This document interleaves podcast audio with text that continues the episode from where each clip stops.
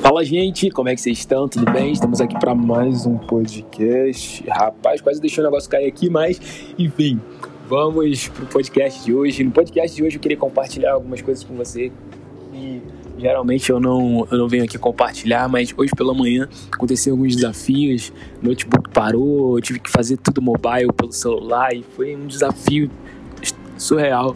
E, e eu queria compartilhar algo com vocês que em meio a Deus sempre fala com a gente, né?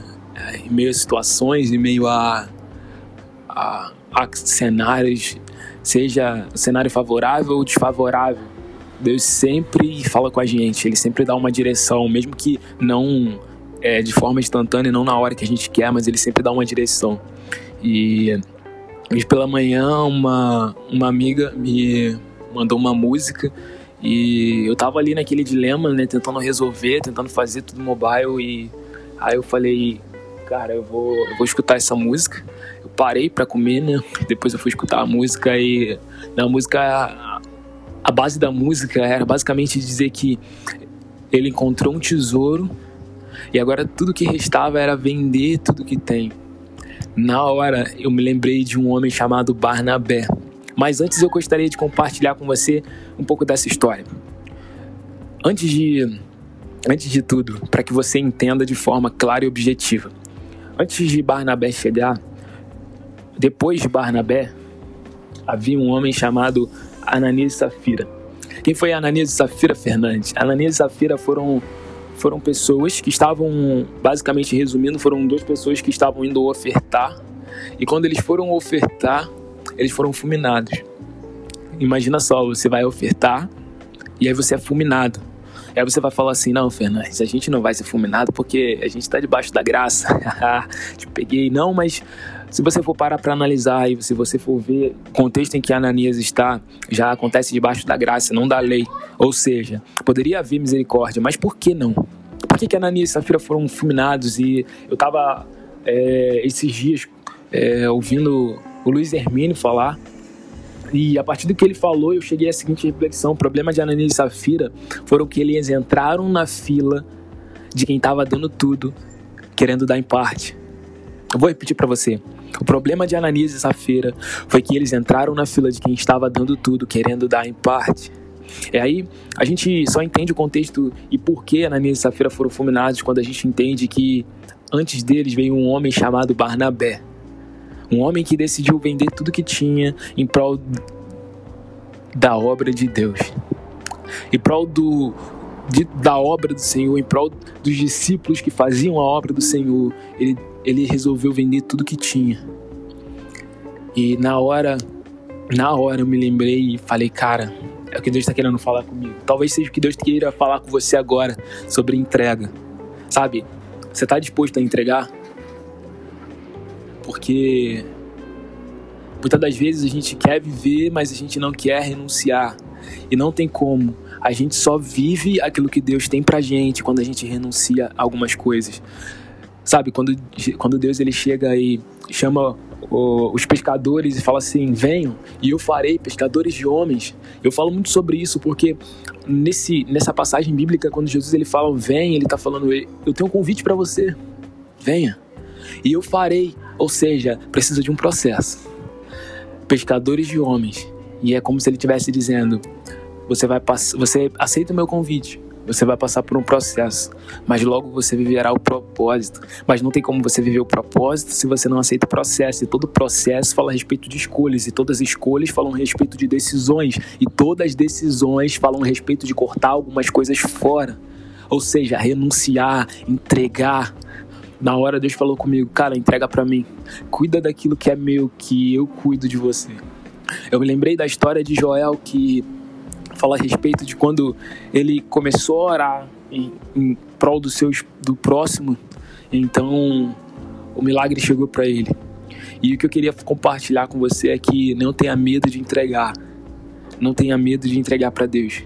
Sabe, quando você não entrega, você também não vive o que Deus tem para você. Você não vive plenamente o propósito pelo qual você foi criado.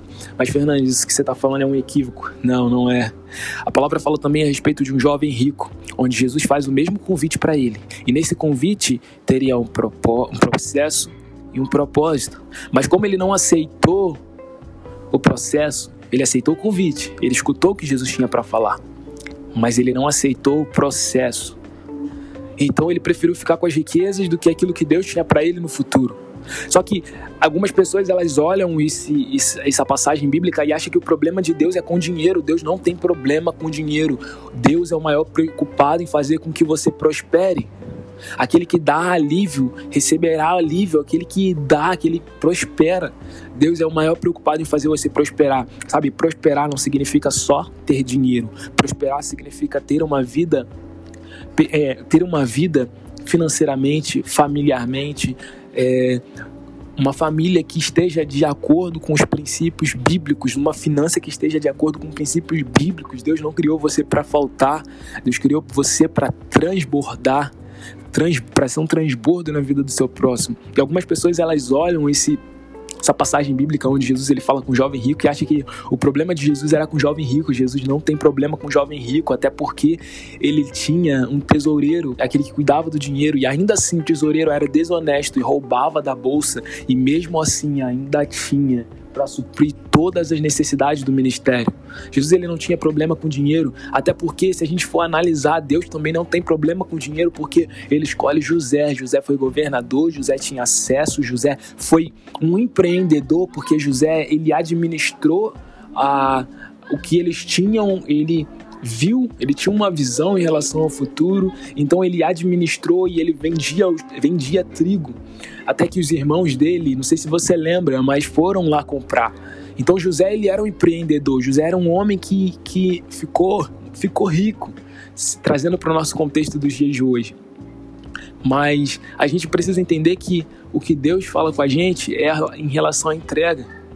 José governava em meio ao Egito porque o Egito não governava José. Porque aquilo que você não domina, domina você. Sabe, quando existe uma passagem que fala a respeito disso, que é quando o gigante ele chega na, até diante do povo de Israel e ele fala o seguinte, ele fala o seguinte, faz a seguinte citação, ele fala se vocês se vocês vencerem, nós nos tornaremos escravos de vocês. Mas se nós vencerem, se nós vencermos, vocês se tornarão nossos escravos. Ou seja, tudo aquilo que você não vence, você acaba virando escravo. Ou seja, tudo aquilo que você não domina, você se torna, você é dominado. Então, a gente precisa vencer. A fuga não é, não é o, não é o melhor caminho. Mas voltando ao tema que eu queria compartilhar com você é sobre entrega, porque entrega fala a respeito de decisão. E decisão fala muito a respeito disso que eu estou falando com você, a respeito de entendermos que o maior preocupado com que venhamos prosperar é o próprio Deus, mas Ele também não vai nos entregar um propósito, não vai nos dar destino se a gente não aceitar o processo. E o processo precisa de renúncia. E essa música mudou meu dia. Essa música foi muito importante porque, de certa forma, era como se Deus estivesse falando para mim Ei, entrega para mim. Entrega aquilo que você não pode fazer é comigo. Eu sou o Deus do impossível e não do possível. O possível você faz, o impossível eu faço. E aí Deus falou: assume o compromisso de fazer o possível. Tudo que tiver dentro do seu possível, você vai fazer. Mas tudo aquilo que não for possível, você entrega para mim, porque sem mim nada podeis fazer. Sem mim nada podeis fazer. E isso foi. me trouxe alívio. Porque eu estava querendo resolver algo que ia além da minha capacidade. E quando eu entendi, e tem um louvor, quando eu entendi isso foi um alívio imenso. E tem um louvor que fala muito sobre isso, que o nome do louvor, eu te aconselho, coloca lá no YouTube, Waymaker. W-A-Y-M-A-K-E-R. Waymaker. É. Desculpa soletrando aí. Mas ouve lá. É interessante que essa música, a base dessa música é falar a respeito de quem Deus é. E ela fala a respeito Deus de milagres, Deus de promessas, caminho no deserto, luz na escuridão. Meu Deus, esse é quem tu és. Deus de milagres, Deus de promessa, caminho no deserto, luz na escuridão. Esse é quem tu és. Eu não sei se você está num deserto, se você está numa escuridão, se você precisa de um milagre, mas eu quero dizer algo para você. Faça o possível. O impossível é com Deus, mas faça crendo, porque sem fé é impossível agradar a Deus. Sabe? No, em algum dos últimos podcasts eu falei sobre autorresponsabilidade. É interessante como Deus tem falado muito isso comigo, até a respeito de entrega, porque a gente não pode esperar que Deus faça algo, sendo que para esse algo acontecer a gente precisa tomar uma decisão, uma atitude, move, movimento para que a gente, para que Deus então faça, sabe?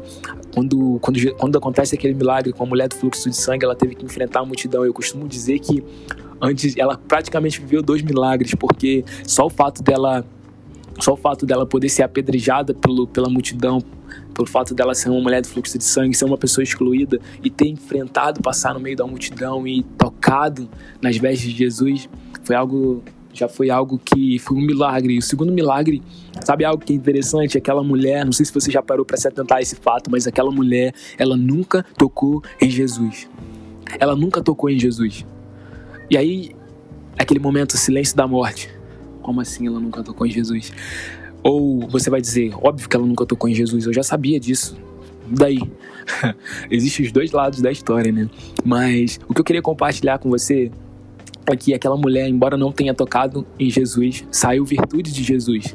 E o que eu aprendi com isso é que nós não somos Jesus, mas pelo fato de nós estarmos com intimidade com Jesus, ou seja, tocando em Jesus, o milagre também pode acontecer através das nossas vidas, não porque nós somos Jesus, mas porque Cristo em nós, a esperança da glória. Colossenses 1:27, Cristo em vós, a esperança da glória. Então, creia.